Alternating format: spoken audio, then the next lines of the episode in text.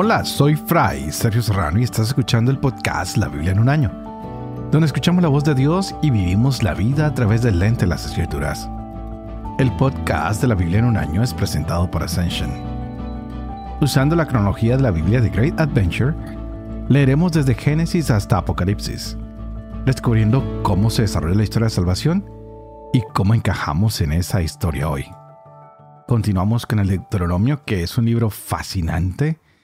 Desde el capítulo 8 hasta el capítulo 21 que estaremos leyendo hoy, hay ciertas regulaciones. Nos van mostrando cómo debe vivir el pueblo, qué es lo que se debe hacer, las leyes. ¡Wow! Ha sido un momento muy interesante para nosotros aprender. Así que hoy no es tan diferente. Vamos a mirar que hay leyes también para la guerra. Que Dios es un Dios justo y nos olvidamos a veces que tenemos que siempre mirarlo a Él. Con Dios a nuestro lado no tendremos que afrontar ninguna dificultad, porque parece que todo cuando estamos con Dios tiene solución, absolutamente todo.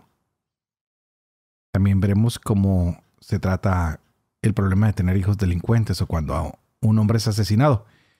Y por eso también es importante el momento que vamos a tener hoy con los capítulos 19 y 20 de números, donde veremos cómo Aarón sigue guiando al pueblo, cómo hay responsabilidades de la comunidad de creyentes de ayudar económicamente a sus líderes espirituales y porque ellos deben estar ocupados en las cosas de Dios y no pueden estar en las cosas seculares. Así que veremos también que hay algo muy interesante va a haber la ofrenda de un animal que es una vaca de pelo rojizo, algo diferente. Es la primera vez que vamos a encontrar que se ofrece un animal hembra. Esto hay que, hay que mirarlo con cuidado y vamos a entenderlo porque cuando se hace esta ofrenda es porque los israelitas van viajando por el desierto y cuando un hombre peca, pues no pueden detener en la tienda del tabernáculo todo el tiempo para cumplir estos ritos de purificación y de ofrenda que hemos ido conociendo. Entonces va a haber una manera distinta de solucionar el problema. Y podríamos decir, wow, qué raro es todo esto. Ah, parece que la historia fuera cambiando, pero nos va a pasar lo mismo cuando lleguemos al Nuevo Testamento y nos demos cuenta de cómo Jesús ah, lava los pies a sus discípulos. Y Simón Pedro es el primero que se opone, ¿no? Y Jesús le dice, no, no, no, no, si no te lavo, no tendrás parte conmigo. Siempre hay cosas que Dios ah, hace de manera diferente y nos sorprende. Y a través de estos signos que veremos hoy, así como lo veremos más adelante cuando veamos a Jesús lavando los pies, iremos aprendiendo muchas cosas y maneras nuevas de entender cómo Dios quiere salvarnos. Y por eso mismo hemos venido caminando desde el capítulo 14 hasta este capítulo 20 y vamos viendo esos 40 años que el pueblo deambula por el desierto. Y pues no se nos cuenta mucho en realidad, tenemos aquí solo unos pocos incidentes que van ocurriendo aquí y allá y pareciera que no hubiese mucho que contar, pero realmente nos han contado muchas cosas que son bastante significativas, sobre todo cuando el pueblo anda bajo la voluntad de Dios. Así que hoy leeremos números capítulo 19 y 20, Deuteronomio capítulo 21 y el Salmo 100. Este es el día 68. Empecemos. Números capítulo 19. Dijo Yahvé a Moisés y Aarón. Este es uno de los preceptos de la ley, prescrito por Yahvé con estas palabras. Di a los israelitas que traigan una vaca roja sin defecto, que no tenga mancha alguna y que no haya llevado yugo. Desen al sacerdote Eleazar, que la saquen fuera del campamento y sea inmolada en su presencia. Entonces el sacerdote Eleazar untará su dedo en la sangre de la vaca y hará con la sangre siete aspersiones hacia la entrada de la tienda del encuentro. Luego será quemada la vaca en su presencia con su piel, su carne, su sangre e incluso sus excrementos. Tomará el sacerdote leña de cedro, hisopo y grana y la echará en medio de la hoguera de la vaca. El sacerdote purificará sus vestidos y se lavará el cuerpo con agua. Luego podrá ya entrar en el campamento. Pero será impuro el sacerdote hasta la tarde. El que haya quemado la vaca purificará sus vestidos con el agua y lavará su cuerpo con agua, pero será impuro hasta la tarde.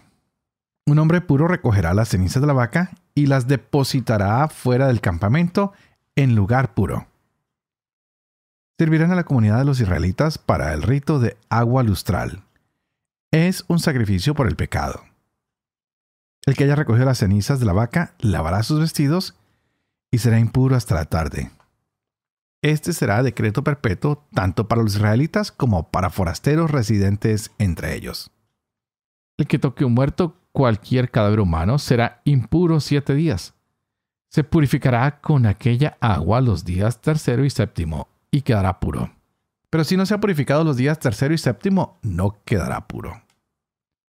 Todo el que toca un muerto, un cadáver humano, y no se purifica, mancha la morada de Yahvé ese individuo será excluido de Israel porque las aguas lustrales no han corrido sobre él. Es impuro. Su impureza sigue sobre él. Esta es la ley para cuando uno muere en la tienda. Todo el que entre en la tienda y todo el que esté en la tienda será impuro siete días. Y todo recipiente descubierto que no esté cerrado con tapa o cuerda será impuro.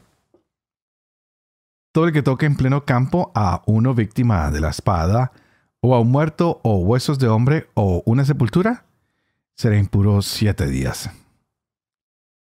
Se tomará para el impuro ceniza de la víctima inmolada, en sacrificio por el pecado, y se verterá encima agua corriente de una vasija. Un hombre puro tomará el hisopo, lo mojará en agua, y rociará la tienda y todos los objetos y personas que había en ella e igualmente al que tocó los huesos o al asesinado, o al muerto o la sepultura. El hombre puro rociará al impuro los días tercero y séptimo. El séptimo día le habrá limpiado de su pecado. Lavará el impuro sus vestidos. Se lavará con agua y será puro por la tarde. Pero el hombre que quedó impuro y no se purificó, ese será excluido de la asamblea pues ha manchado el santuario de Yahvé. Las aguas lustrales no han corrido sobre él. Es un impuro. Este será para ustedes decreto perpetuo. El que haga la aspersión con las aguas lustrales lavará sus vestidos, y el que haya tocado las aguas lustrales será impuro hasta la tarde. Y todo lo que haya sido tocado por el impuro será impuro, y a la persona que lo toque a él será impura hasta la tarde los israelitas. Toda la comunidad llegaron al desierto de Sin el mes primero, y todo el pueblo se quedó en Cádiz. Allí murió María y allí la enterraron. No había agua para la comunidad, por lo que se amotinaron contra Moisés y contra Aarón.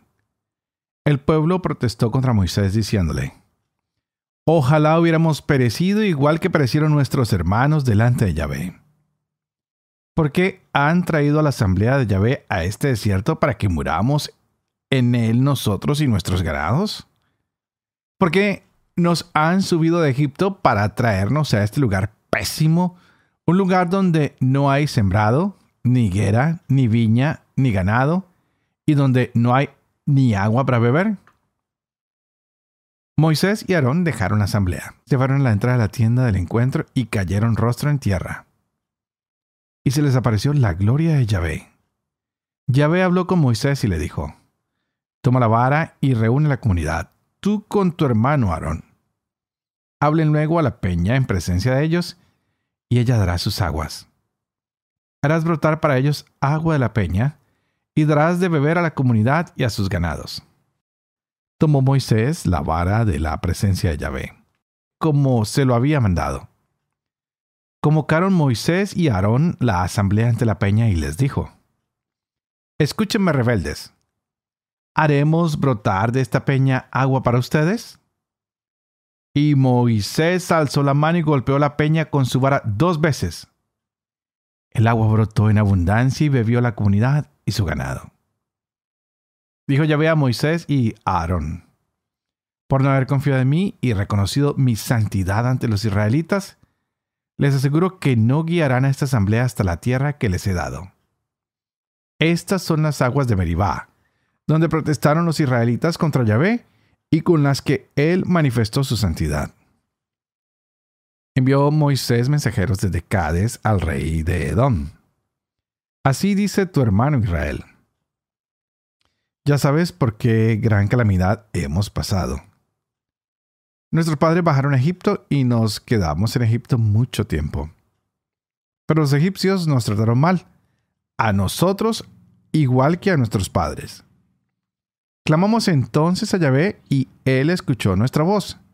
Envió un ángel y nos sacó de Egipto. Ahora estamos en Cades, ciudad fronteriza de tu territorio. Déjanos, por favor, pasar por tu tierra. No cruzaremos por campo ni por viñedo, ni beberemos agua de pozo. Seguiremos el camino real, sin torcer ni a la derecha ni a la izquierda hasta que crucemos tus fronteras. Edom le respondió, No pasarás por mi tierra.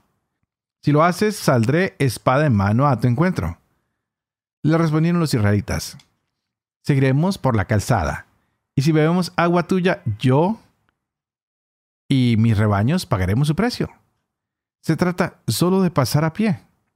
Respondió él, No pasarás. Y salió Edom a su encuentro con mucha gente y mano poderosa. Como Edom negó el paso a Israel por su territorio, Israel dio un rodeo. Los israelitas, toda la comunidad, partieron de Cades y llegaron al monte Or. Y dijo Yahvé a Moisés y a Aarón en el monte Or, en la frontera del país de Edom. Que se reúna Aarón con los suyos porque no debe entrar en la tierra que he dado a los israelitas por haberse rebelado ustedes contra mi voz en las aguas de Meribá. Toma a Aarón y a su hijo Eleazar y súbelos al monte Or. Le quitarás a Aarón sus vestiduras y se las revestirás a su hijo Eleazar. Entonces Aarón se reunirá con los suyos. Allí morirá. Moisés hizo como le había mandado Yahvé. Subieron al monte Or a la vista de toda la comunidad. Quitó Moisés a Aarón sus vestiduras y se las puso a su hijo Eleazar y murió allí Aarón en la cumbre del monte. Moisés y Eleazar bajaron de la montaña. Toda la comunidad se dio cuenta de que había fallecido Aarón y lloró a Aarón toda la casa de Israel durante treinta días.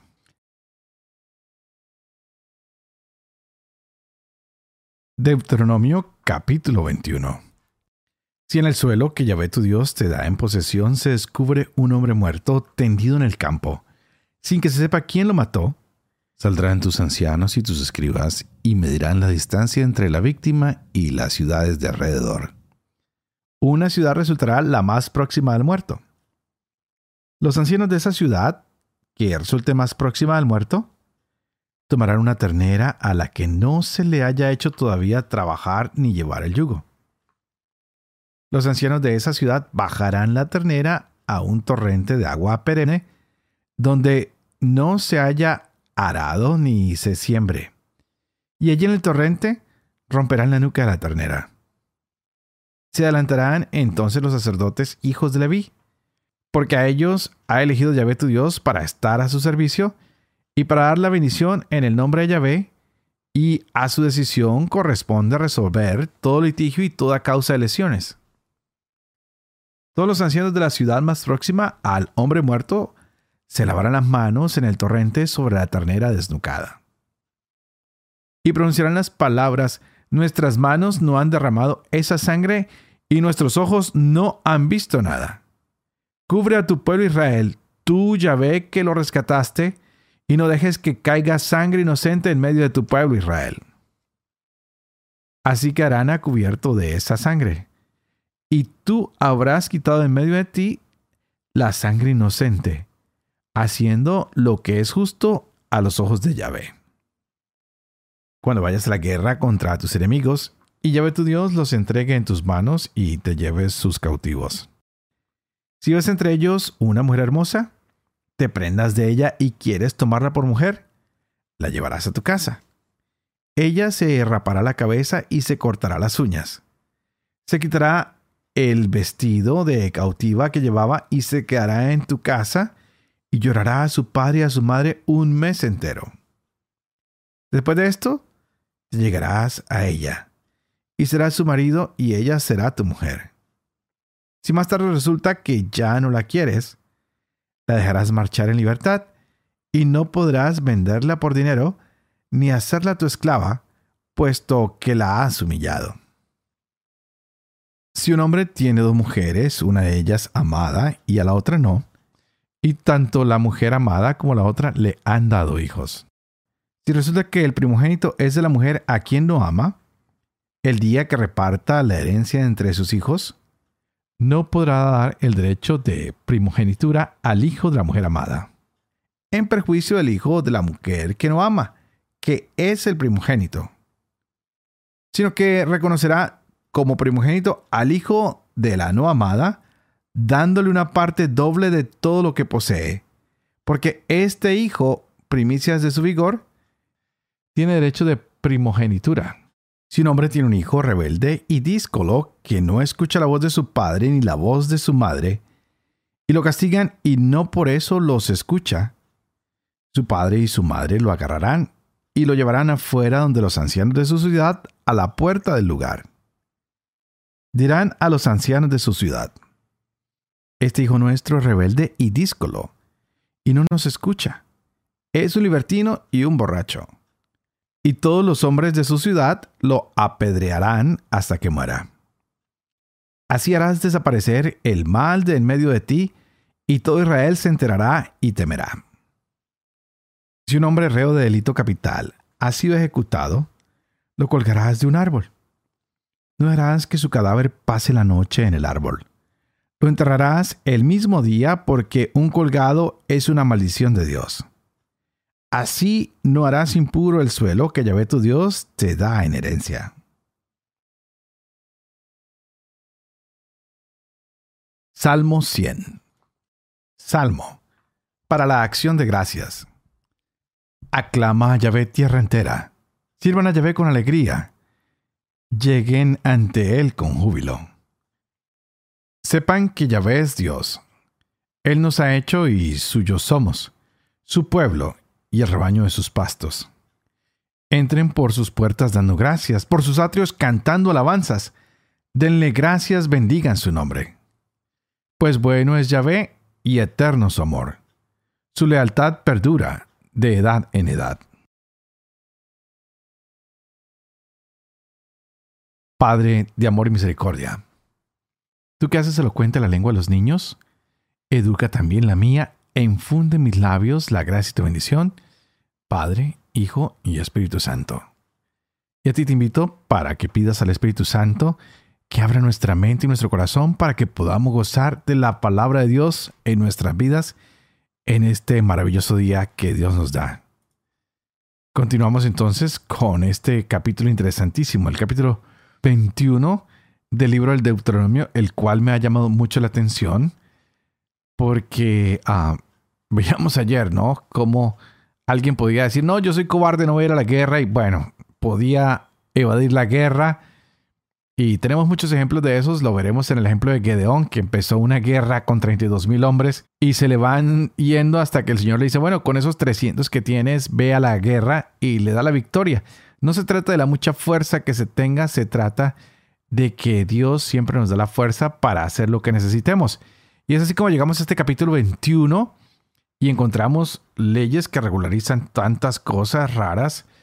Ah, el asesinato, los hijos delincuentes, bueno, en fin.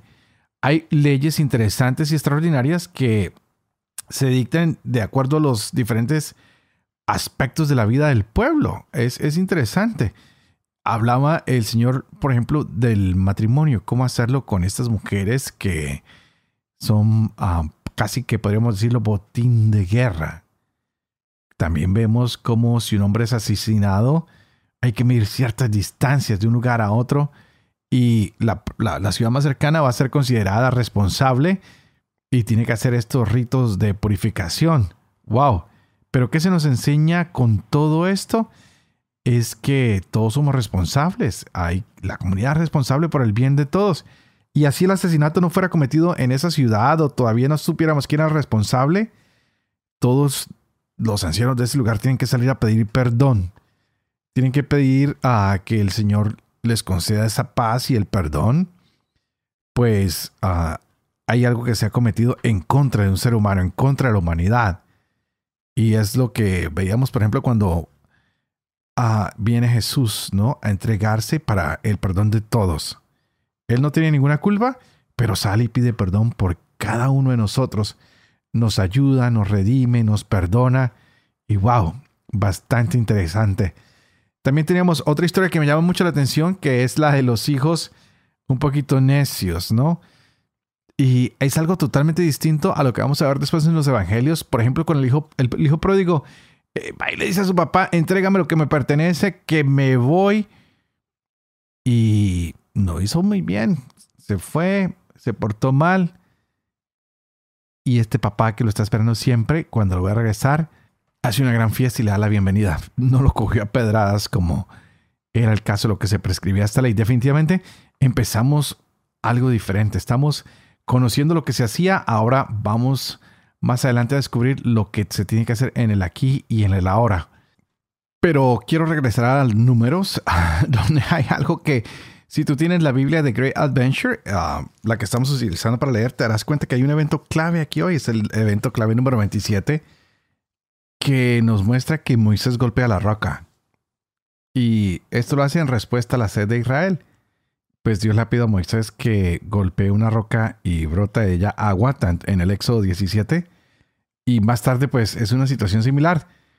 Pero esta vez Dios dice, ve Moisés y habla con la roca. Dile a la roca que dé agua. En este capítulo que leíamos hoy, el número, números capítulo 20. Pero Moisés, en cambio de hablar a la roca, la golpea dos veces.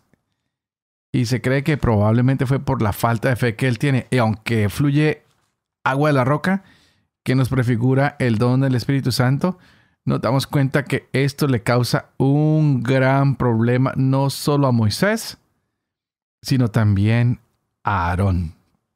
Son castigados por no haber confiado y reconocido la santidad de Dios frente a los israelitas. Vamos a pedirle hoy al Señor que tal vez tú y yo confiemos y que reconozcamos más la santidad del Señor, que podamos tomarlo a Él con una seriedad increíble porque Dios nos ha demostrado que es fiel, que es un Dios que cumple su palabra, que es un Dios que no nos abandona que es un Dios que es misericordioso, que es amantísimo y que solo está buscando para nosotros el bien. Por eso tenemos estos pasajes que nos ayudan a que no olvidemos la grandeza de nuestro Dios, que no dejemos que nada nos arrastre y nos ponga en duda, porque nuestro Dios es grande, es excelso, nuestro Dios es un Dios poderoso, en el cual debemos poner siempre nuestra confianza. Es por eso que hoy terminamos estas lecturas con el Salmo 100, para que toda la tierra proclame con alegría y con júbilo que el Señor es un Dios soberano, que Él es el que nos ha hecho y que le pertenecemos a Él, y Él siempre nos dará el descanso y nos dará todo lo que necesitemos.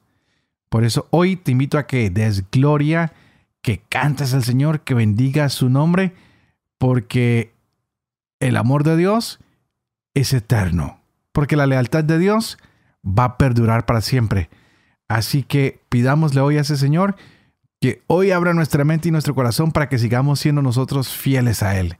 Y por eso todos los días te pido que por favor ores por mí para que yo también sea fiel como Dios es a este ministerio que se me ha confiado para que yo pueda vivir con fe lo que leo y lo que enseño, y para que pueda enseñar lo que creo, y de esta manera cumplir lo que he enseñado. Y que la bendición de Dios Soporoso, que es Padre, Hijo y Espíritu Santo, descienda sobre ustedes y los acompañe siempre. Que Dios los bendiga.